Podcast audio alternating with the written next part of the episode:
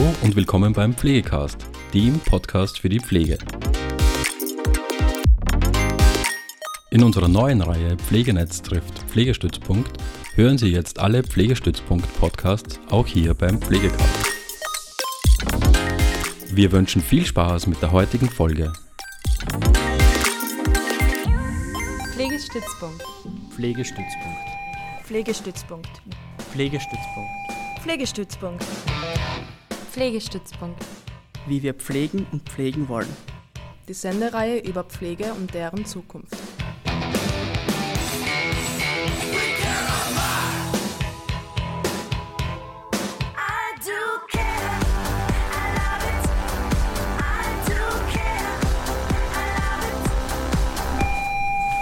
Pflegestützpunkt, wie wir pflegen und pflegen wollen. Willkommen bei der Sendung Pflegestützpunkt. Heute folgt Teil 2 vom Podiumsgespräch über Berufspolitik in der Pflege. Das Podium fand am 28. März im Café Stockwerk am Jakominiplatz statt. Teil 1 wurde bereits ausgestrahlt und ist im Audioarchiv der Freien Radios als Podcast abrufbar unter cba.fro.at. Am Podium diskutierten folgende Expertinnen. Helmut Freudenthaler. Er ist Betriebsausschussvorsitzender, Angestelltenbetriebsratsvorsitzender und Zentralbetriebsrat am Kepler Uniklinikum Linz. Hanna Meyer. Sie ist Professorin für Pflegewissenschaften an der Karl-Landsteiner Privatuniversität Krems. Und Marianne Reiger, Direktorin der Akademie und Landesvorsitzende des ÖGKV Steiermark. Moderiert wurde das Podium von mir, Karin Schuster. Im Teil 1 berichtete Helmut Freudenthaler unter anderem über die Situation der Bediensteten am Kepler Uniklinikum Linz, über den Warnstreik im Juni 2022 sowie über die laufenden Verhandlungen. Hanna Meyer sprach über zahlreiche Studien, die bereits vorliegen, welche belegen, dass die pflegerische Versorgung nicht mehr in der Form ausgeführt werden kann, wie sie gelernt wurde. Dabei geht es bereits um das Weglassen von pflegerischen Handlungen, unter anderem aus Zeitmangel. Marianne Reiger gab einen Einblick in die berufspolitische Arbeit des ÖGKV, des Österreichischen Gesundheits- und Krankenpflegeverbandes. Einerseits in Richtung Medien, aber auch die Bevölkerung ist gefragt, wie sie sagt, sich für eine gute Pflegearbeit einzusetzen. Reiger bezieht sich auf eine Studie, demnach müssen mindestens 25 Prozent der Berufsgruppe in einem Verband organisiert sein, damit der Verband eine Macht hat. Um die Machtfrage geht es am Podium dann auch weiter. Wer spricht mit, wer entscheidet, beziehungsweise warum die Pflege dann nicht dabei ist. Noch nicht. Der ÖGKV hat aktuell die Petition Recht auf Pflege laufen. Gefordert wird darin das Recht auf die professionelle Pflege für alle Menschen in Österreich mit Zeit, Geld und Qualität. Die Petition ist zum Unterschreiben bereit. Du auch? Zu finden ist die Petition auf www.openpetition.eu/at beziehungsweise in der heutigen Sendungsankündigung im Podcast ist es ebenfalls verlinkt. Ebenfalls zu finden in der Sendungsankündigung ist eine Rückschau zum Podiumsgespräch mit Fotos und Zitaten. Musikalisch begleitet uns Woody's Machine mit Songs vom Album Rot, welches 2022 erschienen ist. Spitzt die Ohren, es bleibt weiterhin spannend. Suki empfiehlt bei Radio Helsinki: Stress ist doof, Pflege ist toll, bewahrt den inneren Hippie in euch. Yes, ja. Purple Eyes. Whoop. Wer mag beginnen am Podium? Also Öffentlichkeitsarbeit finde ich enorm wichtig. Also ich habe das selber erlebt äh, in, in, meiner Funktion, wie ich den Vorsitz übernommen habe und dann auf einmal Kontakt mit Journalistinnen aufgenommen habe, beziehungsweise die mit mir. Meistens ist es ja umgekehrt. Äh, und dann habe ich das eigentlich ja, man hat immer irgendwo so Berührungsängste, ja, auch gerade aus dem Arbeitnehmervertretungsbereich her ich oft, ah, erzählt denen ja nicht zu viel, weil die wollen ja nur Schlagzeilen produzieren und holen sie da sozusagen nur das Sensationelle heraus. Äh, meine Erfahrung ist ganz andere wenn man dann einmal so eine Beziehung zu einem Journalisten, Journalistin aufbaut hat, dann melden sie die auch wieder und wollen dann wissen, wissen jetzt, hat sich was verbessert durch meine Berichterstattung. Also das ist meine Wahrnehmung. Ich glaube, das wäre ganz wichtig, dass das nun viel multipler passiert, so direkte Kontakte zu den Medien. Das, das ist das eine. Und das andere, Streik war dann trotzdem auch das Thema und ich will jetzt nicht, dass da rauskommt, äh, ich bin unbedingt der Fan vom Streiken, aber ich befürchte, dass man anders nicht ernst genommen wird, wenn es nicht dezidiert zu Leistungseinschränkungen kommt. Wenn man sich Charité anschaut, also die, oder jetzt das Uniklinikum in Augsburg. Was haben die erreicht?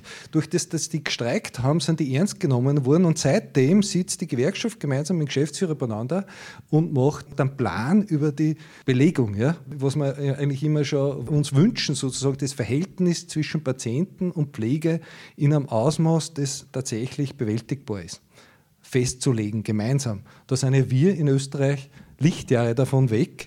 Wir würden uns wünschen, dass man einmal ähm, am Pflegepersonalschlüssel, dass der eingehalten wird und dass der relevant ist. In Oberösterreich haben sie das alles ausratiert. Also es steht nichts mehr in einem Regionalstrukturplan oder in einem LKF-Papier drinnen, welche Qualifikation muss mit welcher Anzahl ähm, sozusagen drinnen sein. Das haben sie so verwaschen, dass man in der, in, zum Beispiel in einer äh, Intermediate Care eigentlich nicht einmal mehr Sonderausbildung braucht.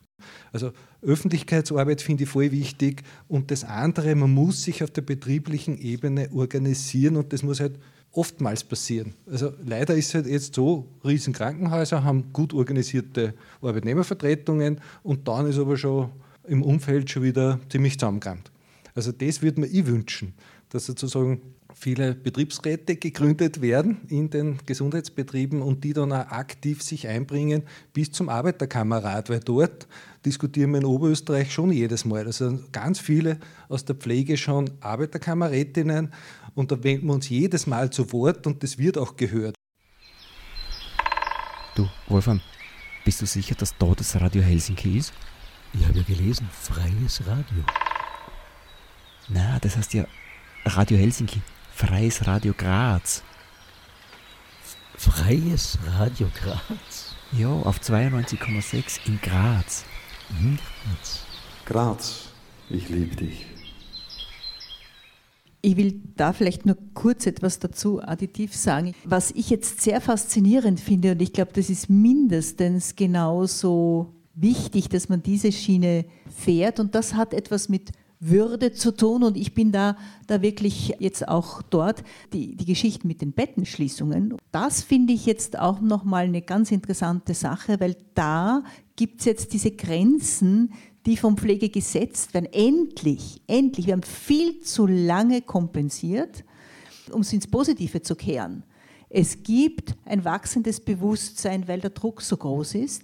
Und wir sollten die Qualitätsebene noch höher ansetzen.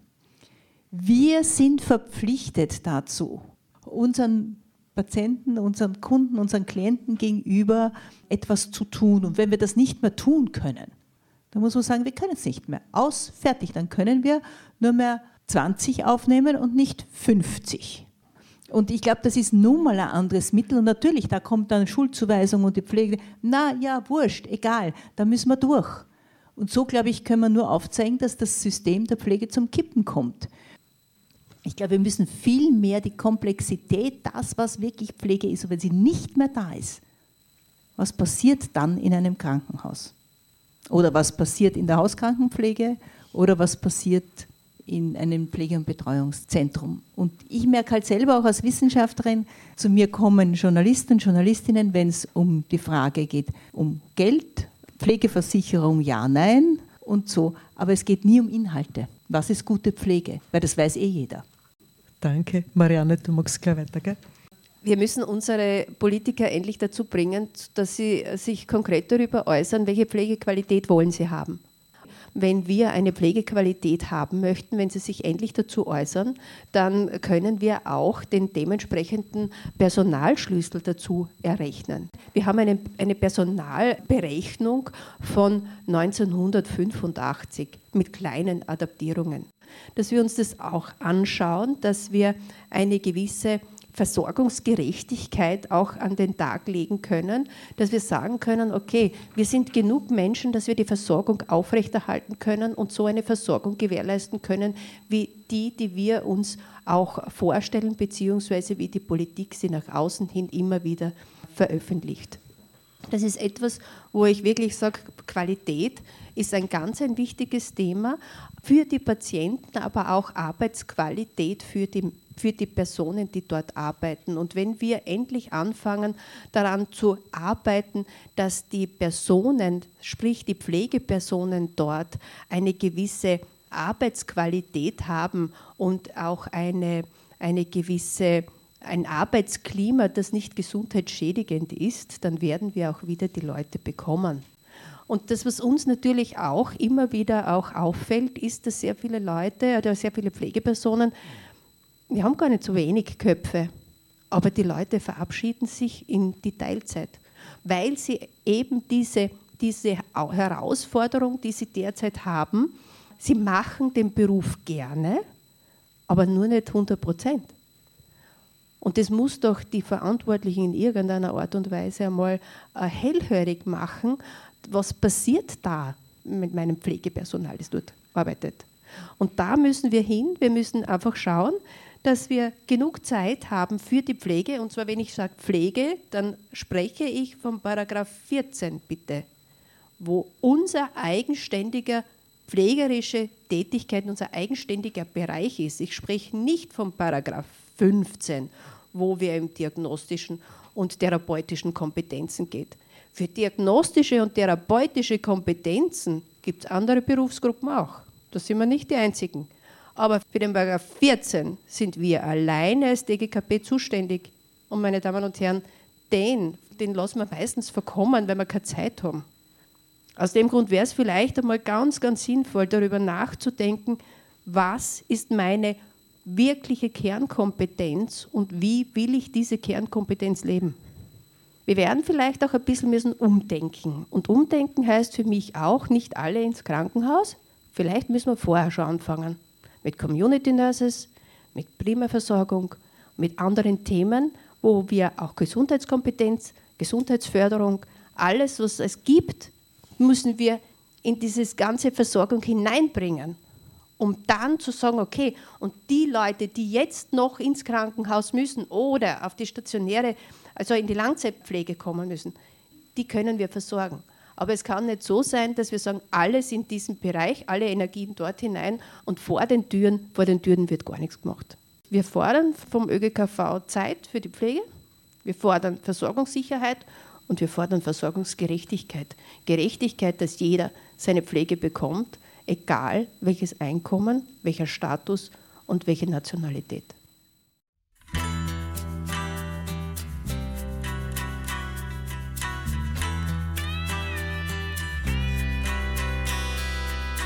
kenne die Geschichte vom Staub, aus dem wir sind.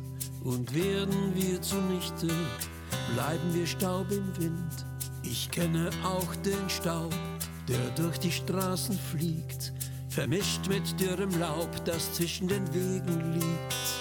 Aus dem Staub hat dich der Herr gemacht, und zu Staub wirst du wieder werden. Aus dem Staub hat's dich der Herr gemacht. Zurück blieb Mutter Erden.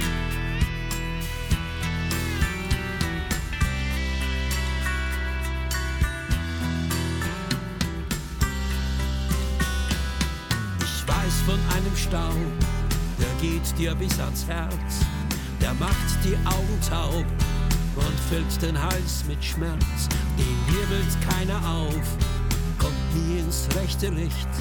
Den nimmt einer in Kauf, nur zahlen will er nicht. Aus dem daher gemacht.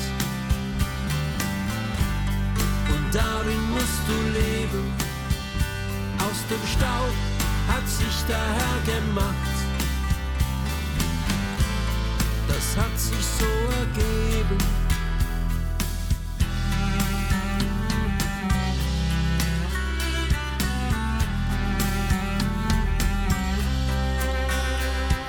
Es gibt einen Konzern, der macht bei Zeiten schlapp. Darin ein paar Herren, die stauben mächtig ab. Die schluckten ihren Staub und waren noch froh dabei. Und jetzt ohne Verlaub setzen die Herren uns frei. Aus dem Staub hat dich daher gemacht.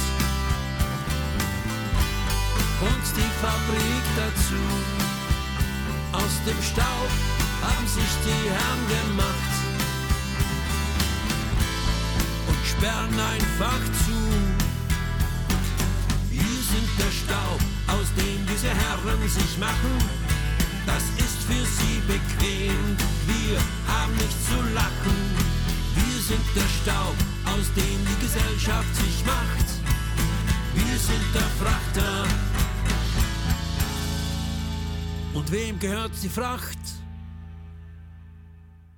Heute im Pflegestützpunkt Teil 2 des Podiumsgesprächs über Berufspolitik in der Pflege. Folgende Expertinnen diskutierten. Helmut Freudenthaler, Betriebsausschussvorsitzender, Angestelltenbetriebsratsvorsitzender und Zentralbetriebsrat am Kepler Uniklinikum Linz, sowie Hanna Meyer, Professorin für Pflegewissenschaften an der Karl-Landsteiner Privatuniversität Krems und Marianne Reiger, Direktorin der Akademie und Landesvorsitzende des ÖGKV Steiermark. Was passiert in der Ausbildung zum Thema berufspolitische Haltung? Ich habe nachgeschaut im Studienplan von der FH Joanneum, also im zweiten Semester im Studium zur Gesundheits- und Krankenpflege, gibt es im zweiten Semester Geschichte der Pflege mit einem ECDS. Die Azubis äh, lernen den Hintergrund historischer, gesellschaftspolitischer Entwicklungen. Des Weiteren erlernen sie Eckpfeiler der beruflichen Entwicklung, Stichwort Berufung, Beruf, Professionalität, Wissenschaft. Sie erwerben Wissen über die berufliche Sozialisation und können daraus ein berufliches Rollenverständnis entwickeln. Und das äh, ist aber die einzige Vorlesung in der ganzen Ausbildung. Also ich äh, sehe einen Mangel, dass Pflegekräfte in ihrer Ausbildung genug Handwerkszeug mitkriegen, um eine berufspolitische Haltung entstehen lassen zu können. Und jetzt frage ich, ist die Pflegeausbildung der Ort, um eine berufspolitische Haltung entwickeln zu können? Und dann auch die Frage dazu, also wie wäre das möglich, dass das einen höheren Stellenwert kriegt? Magst du anfangen, Marianne?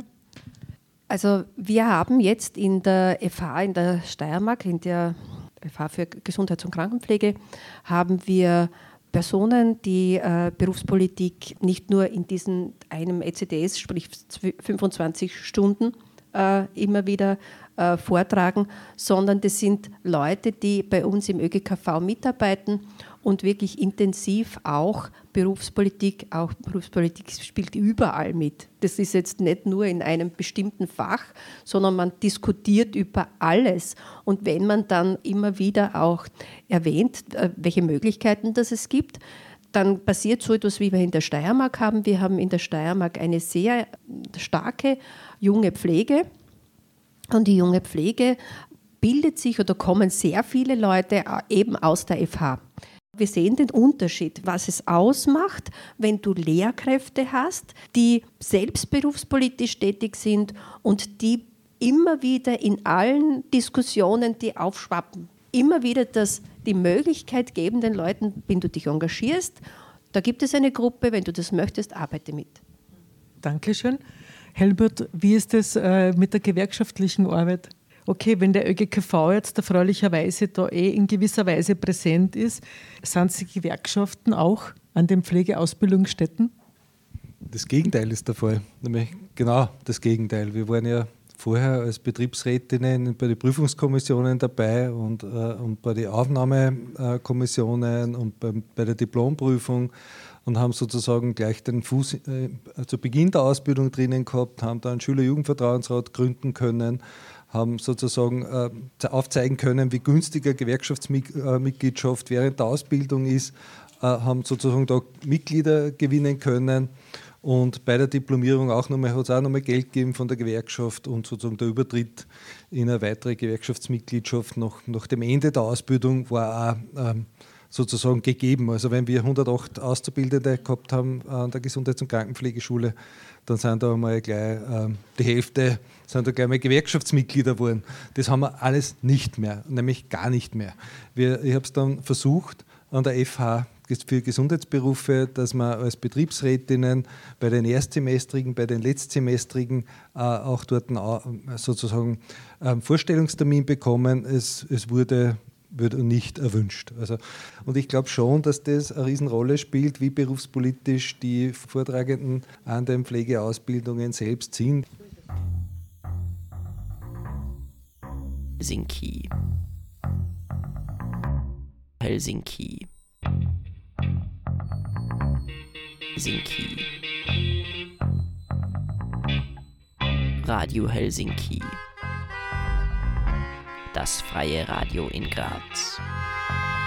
Auf 92,6. Äh, eins möchte ich noch aufgreifen in Bezug auf Öffentlichkeitsarbeit, weil da geht es nicht nur um Journalistinnen, sondern was ich auch gemacht habe im Rahmen unserer Kampagne. Äh, es ist tatsächlich so, dass man ja auch die Bevölkerung irgendwie sensibilisieren soll. Und wir haben das in, in Form einer Karikatur, haben wir eine Postkarte gemacht, die haben wir an den Herrn Landeshauptmann adressiert und an die Gesundheitslandesrätin und haben die dann, der beste Termin war überhaupt beim Pensionistenverband, weil die verstehen uns am besten. Äh, und die haben wir hunderte von solchen Postkarten aus den Händen genommen und was ist als Text drauf gestanden? Das war das Wichtige. Mir war klar, wenn wir äh, auf der betrieblichen Ebene nicht weiterkommen, müssen wir den Leuten erklären, dass wir eigentlich schon sie würdig versorgen wollen, aber die Bedingungen es uns verunmöglichen. Und wenn wir nicht mehr werden, darum habe ich den Button da drauf, mehr von uns besser für alle, äh, wenn wir nicht mehr werden, dann müssen die Patientinnen, die gleichzeitig kommen, weniger werden sozusagen, und da ein Verständnis zu bekommen, von, habe ich Pension, also bei den älteren Menschen, bei diesen Verbänden, glaube ich, da sollte man nur viel mehr auf der Matte stehen, weil die wissen, von was wir reden. Die sind unmittelbar betroffen. Da hat jeder entweder selbst oder in der Familie jemanden, der schon weiß, was das heißt. Äh, und dort, glaube ich, sollte man sich vielleicht auch noch mehr konzentrieren und die Seniorenverbände da ins Boot holen und auch als, sozusagen als Verbündete gewinnen. Das ist, glaube ich, auch ganz was Wichtiges es tut mir leid, ich muss das jetzt nochmal sagen, ich war so viele Jahre in einem politischen Aufsichtsrat, wo wirklich die Landeshauptmann, Stellvertreterin, Gesundheitslandesrätin, die Landesregierung vertreten war, die, die, die städtische Regierung vertreten war, inklusive Bürgermeister. Und ich habe dort alles gesagt, was Grausliches passiert ist auf den Pflegeabteilungen. Die wollen das nicht hören. Also man könnte das jetzt, wenn man Insider ist, aus dem Protokoll auslesen, weil man darf das ja auch nicht niemandem sagen, was dort läuft auf dieser Ebene, also habe ich alles ausgereizt. Also ich habe 2018 habe ich schon am laufenden Band der Überlastungsanzeigen geschrieben mit den Kolleginnen. Ja, es, es, hat schon was bewirkt und es war ein Aufschrei, aber die Sanitätsbehörde hat das dann überprüft und diese Kriterien sind auch so minimalistisch, dass die dann gesagt haben zu mir, die eigenen Kollegen von der Stadt, was ist denn mit euch los? Das passt ja eh alles. Also die haben tatsächlich geschafft, alle Qualitätskriterien, die noch irgendwo einmal niedergeschrieben waren, so herunterzufahren oder zu verwaschen, dass man auf dieser Ebene kaum eine Chance hat, dass man es angreift. Darum bleibt eigentlich nur das über und äh, ich sage jetzt Bettenstreik, weil letztendlich machen die das in Deutschland, die sagen, weil, um was geht es da? Die sagen, wir wissen, wenn wir jetzt eine Notsituation haben, sind wir so viel Leute im Dienst. Und das war schon einmal die Notfallsbesetzung. Die kennt eh jede Pflegeabteilung, was Notfallbesetzung heißt. Und, äh, und jede Abteilung, und das ist der erste Schritt, den die da machen bei der Verdi, mit den Organise, die ins Betrieb, in Betrieb kommen und die Gespräche aufnehmen, die sagen dann, wie viele Leute waren eigentlich ideal in eurem Bereich, wenn die da wären? Und das muss das Ziel sein. Also ich, äh, ich, bin, ich bin auch gegen einen generellen Personalschlüssel, weil das ist auf jeder Abteilung, in jedem Betrieb, schaut das wieder anders aus. Darum muss man das individuell sehen. Äh, und das machen die dort. Also das heißt, die, die sagen einmal, was ist Minimalbesetzung? Das ist gleich mal das, was man in dieser Situation, wo man in Arbeitgeber unter Druck setzen, minimalistisch dann anbieten. Also Notfallsversorgung ist immer gegeben und diese Leute, die machen dann auch Dienst und die anderen, die machen halt öffentlich klar, um was geht. Äh, und muss ja nicht Streik heißen, aber es muss zumindest unter den Kolleginnen in die Teams ein Bewusstsein entstehen, wir arbeiten so nicht mehr, das ist jetzt eh auch gesagt worden. Und ich kenne ein paar einzelne Pflegeleitungen, die sie auch so auf die Schiene hauen für das Team und, und das auch ver vertreten. Aber viele Pflegeleitungen tun das auch nicht. Ja. Die, die nehmen einfach als gegeben, was von der Hierarchie von oben kommt und die sagen, das muss jetzt weiterlaufen. Das geht so weit, dass bei uns die Leute in einer unbezahlten Pause weiterarbeiten. Das geht so weit, dass die Leute bei uns über den regulären Dienst hinaus arbeiten und diese Zeit nicht einmal als Überstundenzeug gekriegt haben. Also das sind Dinge, wo, wo wir jetzt sagen, das geht jetzt gar nicht mehr. Also unbezahlte Arbeit äh, in der Pflege und da kommen wir jetzt schon Schritte weiter, aber man sieht, auf welcher Ebene wir uns da bewegen und auch bei den Verhandlungen, wir sagen da auch dazu, also wenn da nicht von der Politik große Schritte gemacht werden, das heißt Landeshauptmann, Gesundheitslandesrätin, dann werden wir insgesamt in unserer Verbesserung bei den Verhandlungen auch nicht weiterkommen. Weil wenn es um Arbeitszeitverkürzung geht zum Beispiel, dann sagt unser Gegenüber, das können wir ja nicht entscheiden, ja, da braucht es die Politik. Und wir sagen aber unserem Gegenüber, wenn aber da nichts passiert, dann wird sich die Situation nicht so verbessern, dass die Pflegekolleginnen zufrieden sind. Es wird nur kurz wehtun.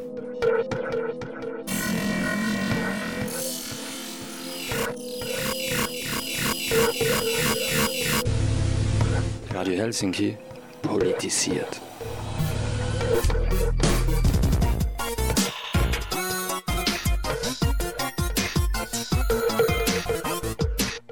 Darf es ein bisschen mehr sein?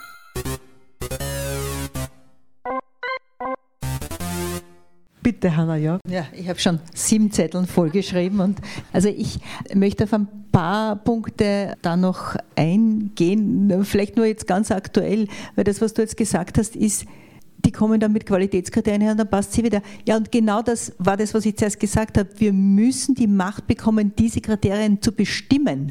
Und zwar nicht aufgrund von, was fällt wem jetzt auch gerade ein und was hält jetzt wer für wichtig, sondern wirklich basiert aus unserem eigenen Gebiet heraus, auch gut fundierten Modellen, Theorien, was auch immer, weil sonst wird das nichts ich meine, da können wir uns ein gutes Beispiel auch an der Ärztekammer nehmen, die machen sich ihre Gutachten schon selber.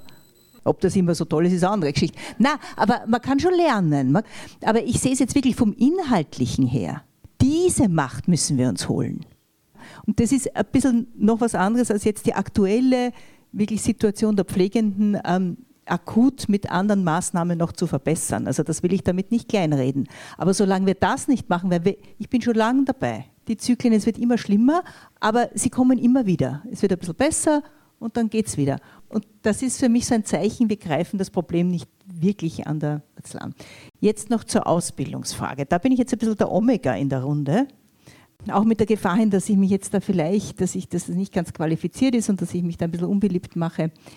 Ich glaube, was ist wichtig? Das, was, was die junge Kollegin gesagt hat, sehe ich schon als wichtig. Ich muss gewisse Strukturen durchschauen, wie wird ein Krankenhaus finanziert. Da gibt es grundsätzlich ja Unterrichtsgegenstände, die müsste man nur ein bisschen umstrukturieren, dass man da ein bisschen mehr in, in die Tiefe guckt. Früher hat es so Krankenhausbetriebslehre gegeben, das war elendiglich langweilig. Das könnte man vielleicht ein bisschen anders machen. Also da wäre der Platz, um diese Fachinformationen zu kriegen. Und das andere, da bin ich auch ein bisschen bei dir, ist eine Awareness, ein Bewusstsein zu schaffen. Bewusstsein zu schaffen und vor allem reife, mündige und mutige Personen am Ende rauszukriegen. Ich glaube, das ist es. Und wenn wir Vorbilder haben, und ich, ich bin ja selber, ich, hab, ich unterrichte Forschungsmethoden und wir sind immer wieder bei irgendwelchen politischen Diskussionen gelandet am Ende.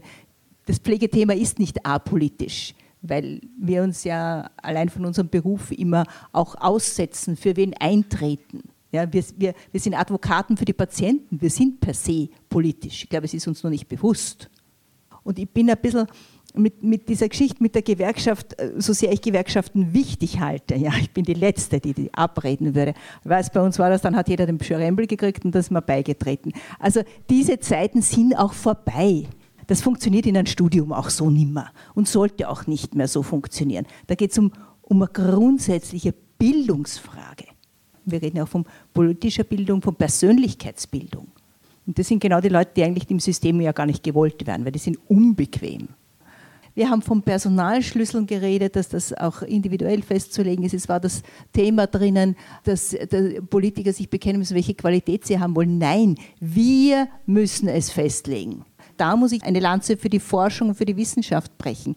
Wir wissen noch viel zu wenig darüber, wie Pflege wirklich, über welche Mechanismen sie wirkt. Wir können es noch nicht gut darstellen. Wir wissen noch zu wenig darüber, äh, wie ich die Komplexität der Pflege in, ich will gar nicht vom Personalschlüssel reden, sondern vom Personalkorridore, weil es muss etwas Flexibles sein, hineinbringen. Da sind wir schon dran, da gibt es gute Ansätze. Aber auch uns hungert man ein Stück weit aus. Also ich sage, das, das interessiert ja niemand. Und das ist die Grundlage, die es ihr aber wieder braucht, um politische Entscheidungen zu treffen. Weil sonst werden die auf etwas getroffen, was wieder nicht dem entspricht, was wir alltäglich tun.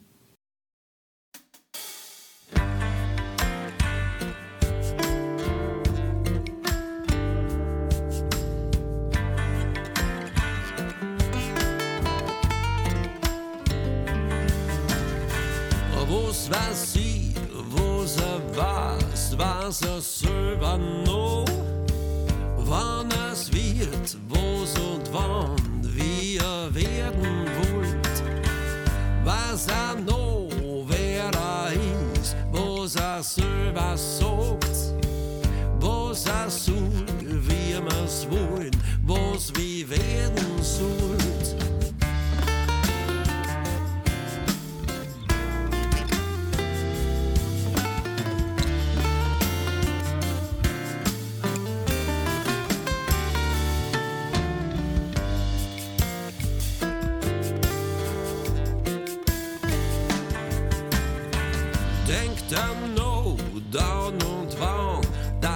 Er gewählt worden ist. Kennt ja sein Down und Wann in sein Paradies. Denkt er nie, dass wir schauen, ob er vertreten tut. Kennt ja sein, dass er vergisst. Schau, da hängt dein Hut. Aber wieder am Sessel biegt, an seinem Amt, an seinem da geschickt, schickt man ihr mal Lösungsmittel.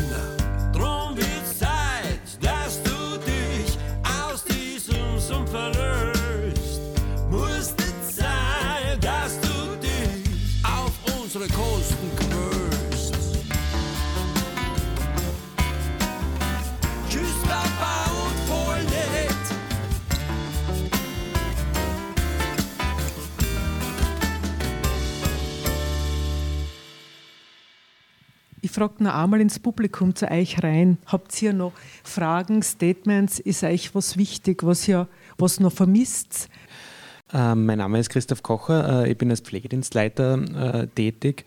Ich finde den Ansatz eigentlich ziemlich gut, dass wir die Grenze definieren. Ich glaube, so wie es auch die Vergangenheit gesagt hat, auf die Politik können wir nicht hoffen. Ich glaube, die werden nicht auf, zu uns herkommen und sagen, da ist die Grenze oder, oder so definieren wir das. Ja, und ich glaube, wir sollten da wirklich eins tun kommen, da eine gute Grenze definieren. Und wie eben zuerst schon gesagt worden ist, Menschenrechte oder die Würde wäre eigentlich einmal ein guter ähm, der Boden für das. Ich wollte ganz kurz noch was zum Thema Personalschlüssel und Personaluntergrenzengesetz auch vielleicht ein bisschen sagen. Und also ich habe irgendwie so ein bisschen das Gefühl, dass das gerade so ein bisschen glorifiziert wird. Aber gerade das ist ganz, ganz arg wichtig, dass man sagt, das muss individuell von der Pflege definiert werden. Wo ist die Grenze eigentlich für eine Personaluntergrenze? Denn die gibt es also in dem System, wo ich vorher war, gibt es eine Personaluntergrenze und das ist im Tagdienst für 16 Leute alleine zuständig sein und das ist völlig wurscht, wie multimorbide diese Leute sind. Ich bin im Nachtdienst gesessen mit 25 Leuten zu pflegen, von denen 14 zu positionieren waren das sind Sachen, die muss eine Pflege selbst definieren, die darf keine Politik definieren.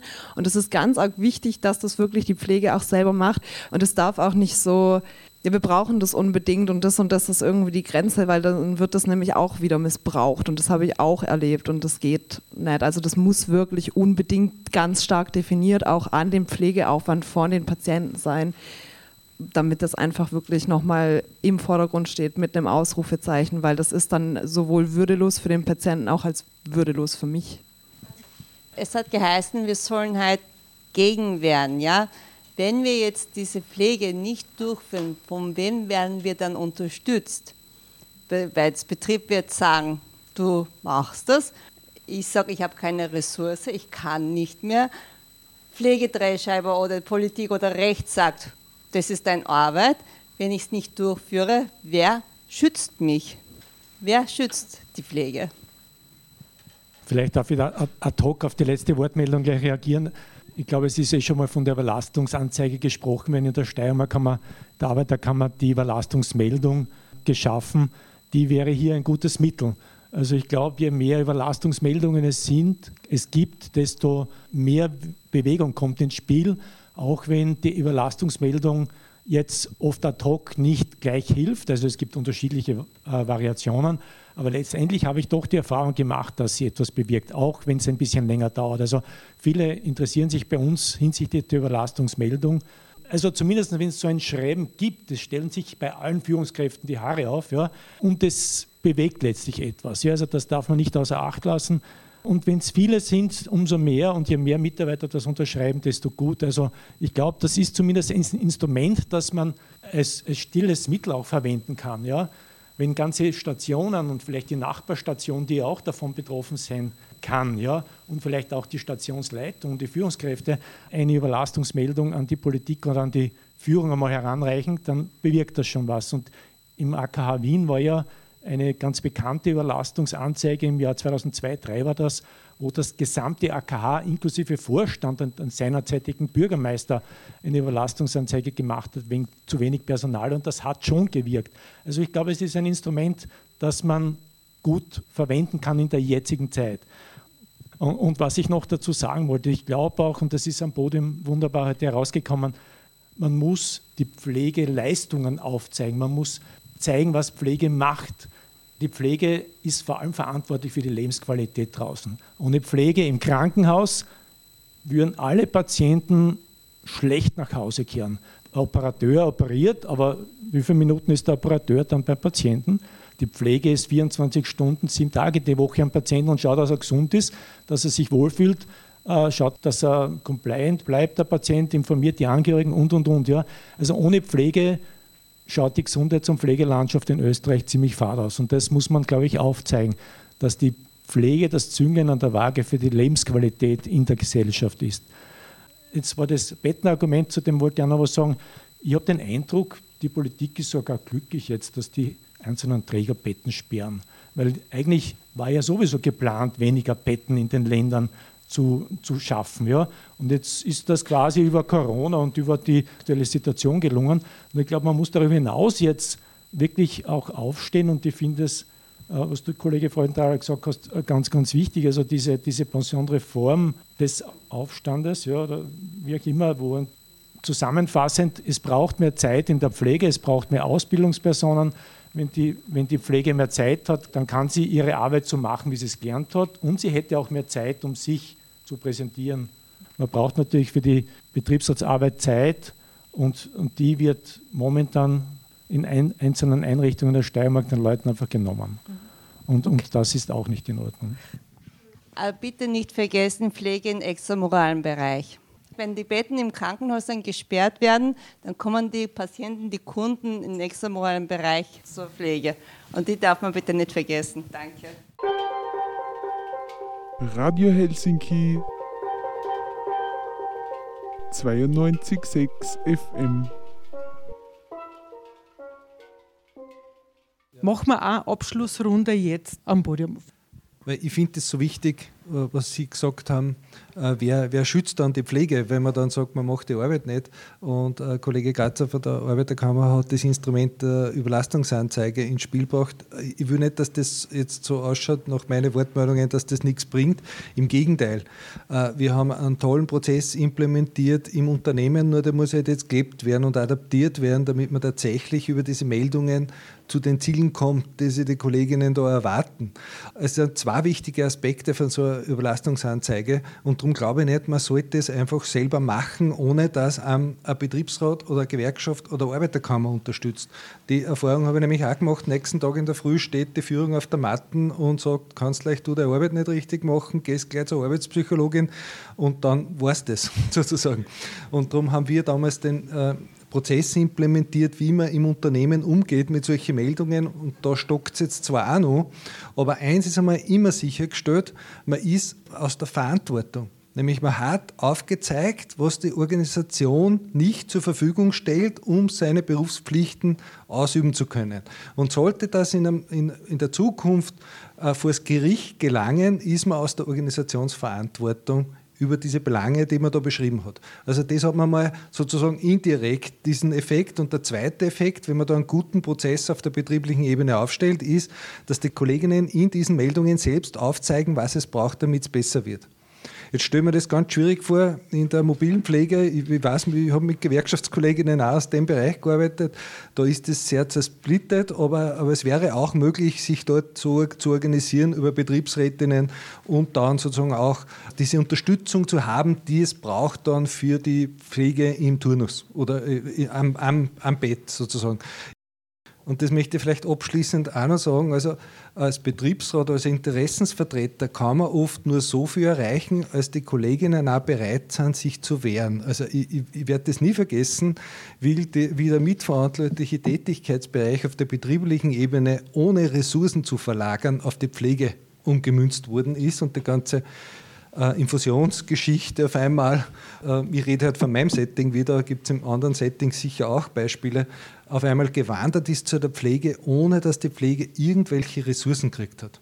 Und ich kann mich noch erinnern, Höhmann et al. haben schon 2010 beschrieben, dass das in der Regel so läuft. Ja. Geschäftsführer sagen dann immer, ja, Pflege darf zur Arbeit übernehmen. Und wenn die Pflege dann draufkommt, super, es läuft für den Patienten jetzt reibungsloser, wir müssen nicht warten auf den Doktor, dass, die, dass der sein Schmerzmittel kriegt, können wir gleich selber machen. Und irgendwann kommt die Pflege drauf, hoppala, aber jetzt haben wir keine Luft mehr zum Atmen und jetzt brauchen wir Unterstützung und dann heißt es in der Regel nein. Und daher äh, sage ich auch zu meinen Kolleginnen, bitte über, übernehmt nicht einfach irgendeine Arbeit von den Doktoren, ohne dass ihr euch ausgemacht habt, unter welche Bedingungen. Also darum vorher ausverhandeln sozusagen, was sind die Bedingungen, unter denen wir Leistungsveränderungen auch überhaupt mittragen, weil die wollen sonst immer nur euch was aufladen, wenn es nur geht. Also die sind immer noch nicht so ziemlich sicher, ob da nicht noch was gegangen hat, ob man nicht vielleicht doch auf hohem Niveau noch sudert. So erlebe ich das. Also es ist wirklich unfassbar, da gibt es keine Grenze. Also diese Spirale dreht sich so lange nach unten, bis man sagt Stopp. Und oft ist es halt spät.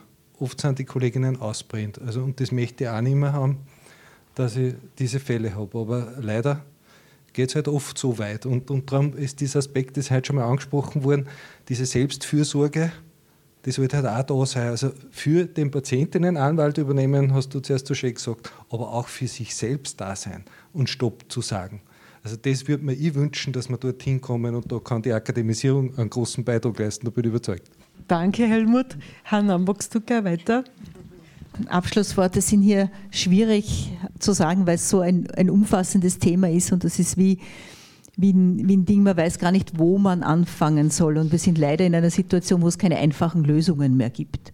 Und das muss man, glaube ich, auch sagen. Es gibt jetzt nicht die schnelle, einfache Lösung, weil ich kann schnelle Maßnahmen setzen, die ein bisschen die größte Not lindern, aber Lösungen langfristig sind sie nicht. Das macht so schwierig. Ich möchte vielleicht nur noch einmal etwas aufgreifen, wo ich, was ich sehr kritisch sehe und bin ganz bei Ihnen, diese Definition, bis wohin kann man gehen. Und wir haben uns damit diese komischen Einteilungen bis zur sicheren Pflege eingehandelt. Ich bin eine absolute Gegnerin dieser Zerpflückung von Pflegequalität in vier Stufen. Was soll das? Das ist eigentlich ein Blödsinn. Entweder Qualität ja und die hat gewisse Kriterien oder nein ich, ich verstehe es nicht, was da für eine Logik dahinter ist, außer dass man halt ähm, ein, ein Minimum am Programm bietet und dann gäbe es noch was Besseres. Wieso müssen wir dem Patienten ein Minimum bieten? Man, allein der Gedanke, dass man das offiziell sagt ja, und dann ähm, Organisationen sagen, wir bieten ihnen ausreichende Pflege, das muss doch reichen für sie. Nein, wir, wir tun da noch mit. Und da sind wir mit diesem Personalschlüssel auch. Wer sagt denn, dass das sozusagen das Minimum, das Minimum für was? Ja, auf welcher Basis? Darum müssen wir uns auch sagen und auch diese Definitionsmacht in die Hände zu kriegen. Und dann will ich noch Quantität und Qualität ansprechen. Wir hören immer nur, es braucht mehr, es braucht mehr, ja, aber es braucht nicht nur mehr, sondern eine gewisse Qualität auch, weil nur mehr allein da gibt es auch Studien dazu, bringt nicht die Lösung. Und davor möchte ich auch warnen, ich weiß, dass es mehr braucht, aber mit dem mehr auch gleichzeitig zu sagen, welche Qualität. Ich weiß nicht, sonst holen wir das Krokodil aus Schönbrunn auch noch raus und das stopfen wir in die Pflege rein, jetzt bildlich gesehen. Weil es geht ja eh nur um Köpfe, aber nicht um das, was in den Köpfen drinnen ist. Das ist auch eine Falle, in die wir nicht hineintappen dürfen. Und das nächste ist, diese ganzen Szenarien verleiten ein Stück weit dazu, dass man sagt, ja, ja, wir brauchen so viel mehr und deshalb ist alles recht, was wir jetzt tun. Wir müssen auch schauen, dass wir die Leute halten, die drinnen sind, oder zurückholen. Weil wir haben ein demografisches Thema und das hat jede Berufsausbildung. Wir werden jetzt nicht mehr Leute in einer Generation herzaubern. Und dann bin ich ein bisschen auch nochmal bei Ihnen, wer schützt Sie? Ich, ich bin jetzt keine Vertretung, aber ich kann es jetzt nur vom System her sagen. Wenn wir jetzt von, auch von Personenzentrierung sprechen, dann gibt es immer sozusagen die persönlichen Voraussetzungen, die ich mitbringen muss als Pflegende.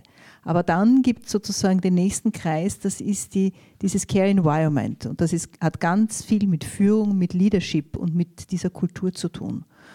Sie können nur Dinge aufzeigen, und können sagen, für mich persönlich gibt es eine Grenze, wo ich den Job noch mache oder nicht.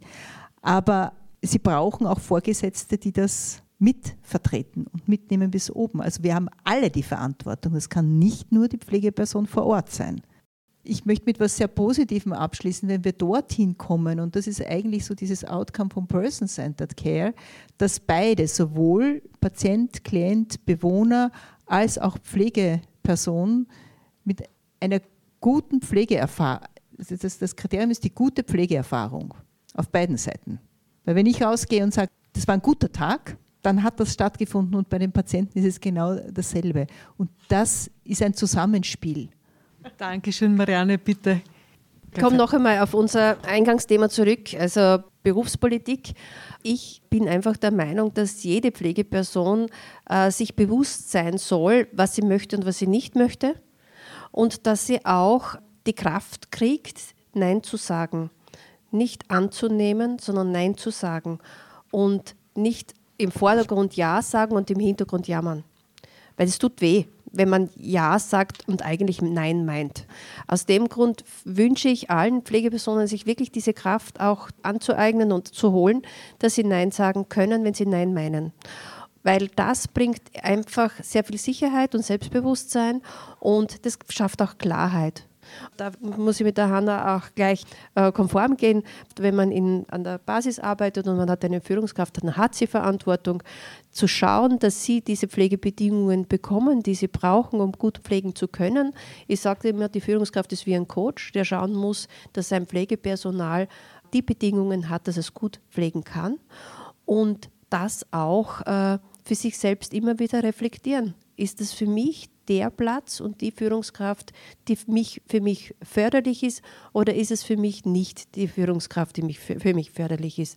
Und ich sage Ihnen, es gibt viele, viele Führungskräfte, die förderlich sind und die da wirklich froh sind, wenn sie ein gutes Personal haben. Und suchen Sie sich den Platz, wo Sie sich entwickeln können und wo Sie wirklich pflegen können, so wie Sie es haben möchten. Und dann möchte ich Ihnen auch noch mitgeben, bleiben Sie politisch, bleiben Sie wirklich politisch, bleiben Sie kritisch und wenn Sie selber, Sie müssen nicht selber überall dabei sein, aber suchen Sie sich Personen, die für Sie eine Vertretung sind und schauen Sie, dass dort Ihre Meinungen ankommen oder Ihre Themen ankommen, weil manchmal ist es auch so, dass diese Leute, die sich politisch engagieren, auch die Basis brauchen, um zu wissen, wie es in der Basis ausschaut.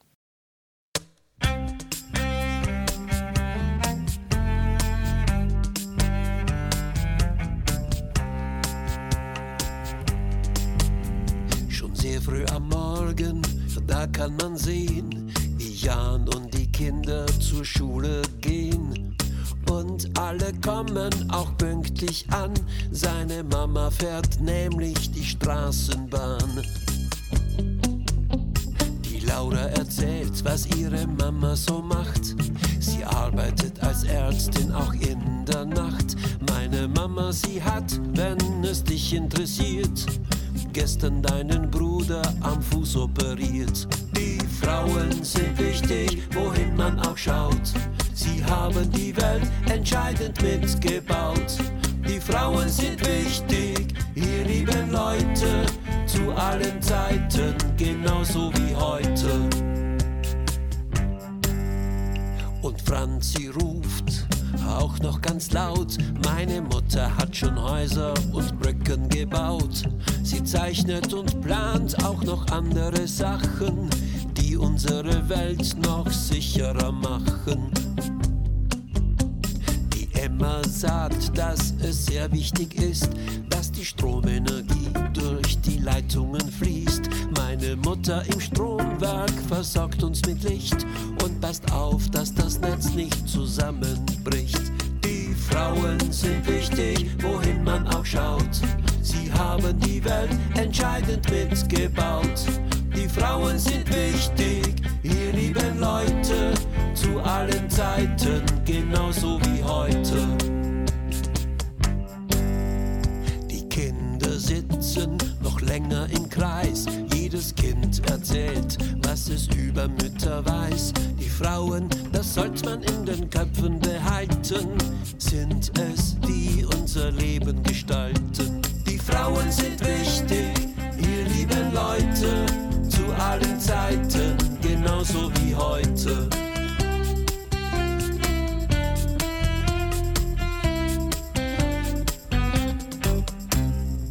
Das war nun Teil 2 vom Podiumsgespräch über Berufspolitik in der Pflege. Noch eine Info zum Projekt Pflegestützpunkt. Die Förderanträge für das vierte Projektjahr sind eingereicht. Jetzt heißt es Daumen drücken. Wir wollen noch im Sommer mit neuen und bereits bewährten Projektmaßnahmen starten. Hast du Interesse am Projekt? Du kannst den Newsletter abonnieren, schreib ein E-Mail an pflege.helsinki.at. Ich wünsche dir und euch eine gute Zeit, vielleicht auch schon schöne Sommertage. Alles Liebe, ciao, ciao.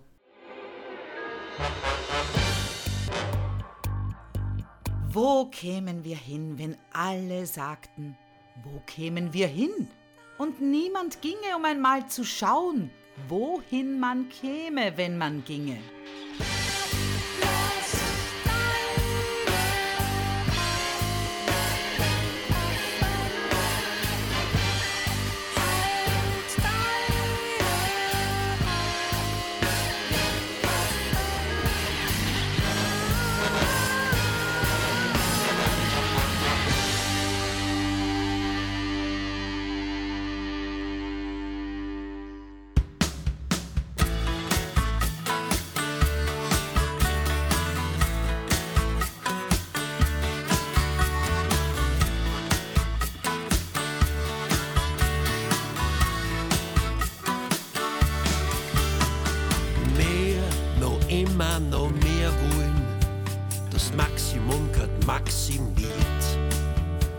das meiste darf noch lang nicht gefallen. Es treibt uns an und Kärtchen geschmiert. Wer locker los, hat schon verloren. Wer nicht rackert, gibt sich auf. Wer nicht mitmacht, ist bald gestorben. Das ist heute halt zur Zeit erlaubt.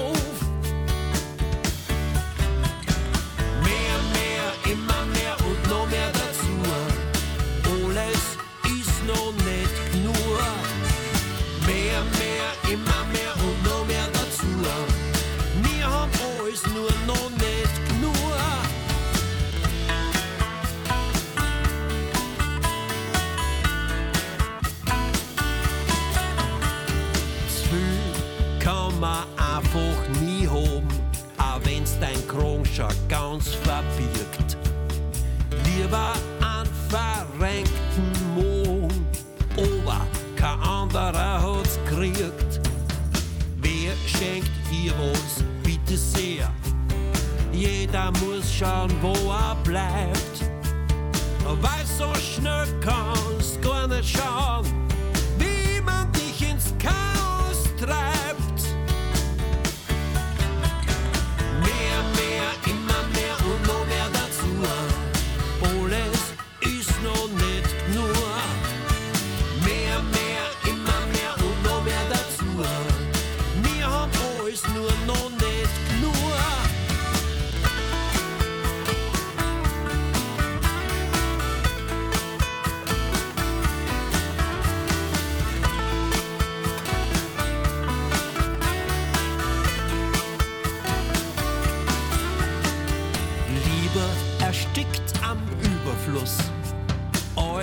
wird am Nullgenuss.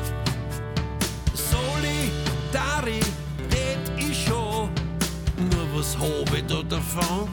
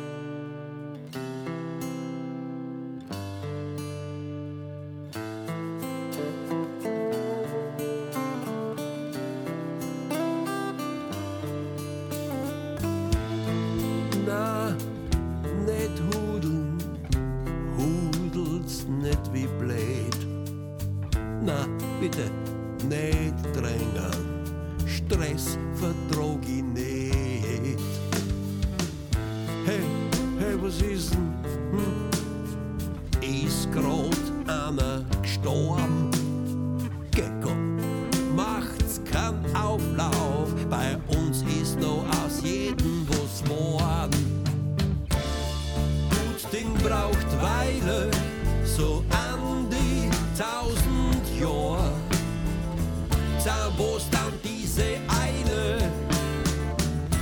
Drum bloß mal